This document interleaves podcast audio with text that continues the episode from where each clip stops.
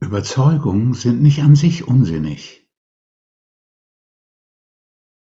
Die Erwartung, im Frühjahr Korn in die Erde zu tun, dass sie dann im Sommer reiche Frucht trägt, diese Erwartung basiert auf einer Überzeugung. Wenn ich das tue, dann sind die Götter mir wohlgesonnen, dann lassen sie es regnen und dann wird zur Sommerzeit das Korn wachsen.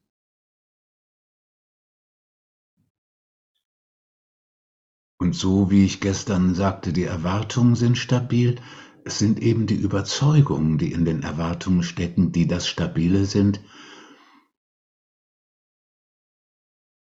Beland, der dieses Konzept von Überzeugungen sehr gut entwickelt hat, hat mal geschrieben, die sind das Skelett des Psychischen, das Skelett der Seele.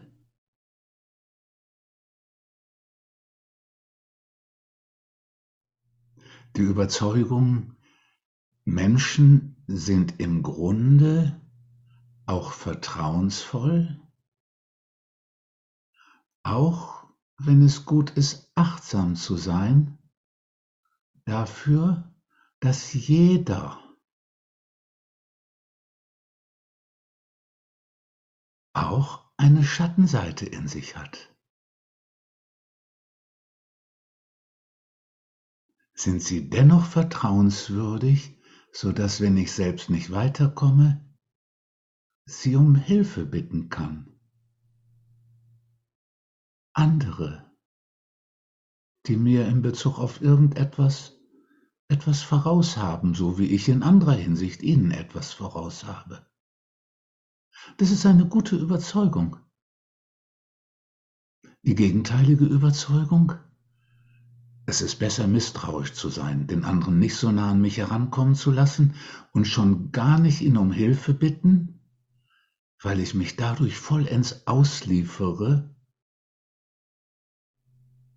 und dann Gefahr laufe, so verletzt zu werden, dass es womöglich vernichtend wird seine gegenteilige Überzeugung.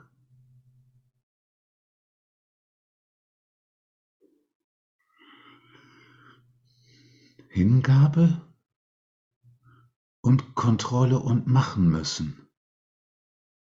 Diese beiden Seiten werden gestützt von Überzeugungen.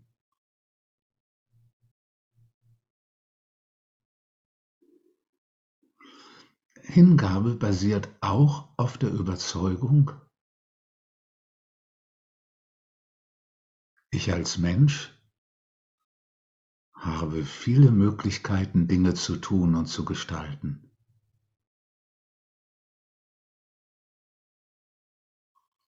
Aber es ist ganz sicher, dass alle diese Fähigkeiten einer Begrenzung unterliegen.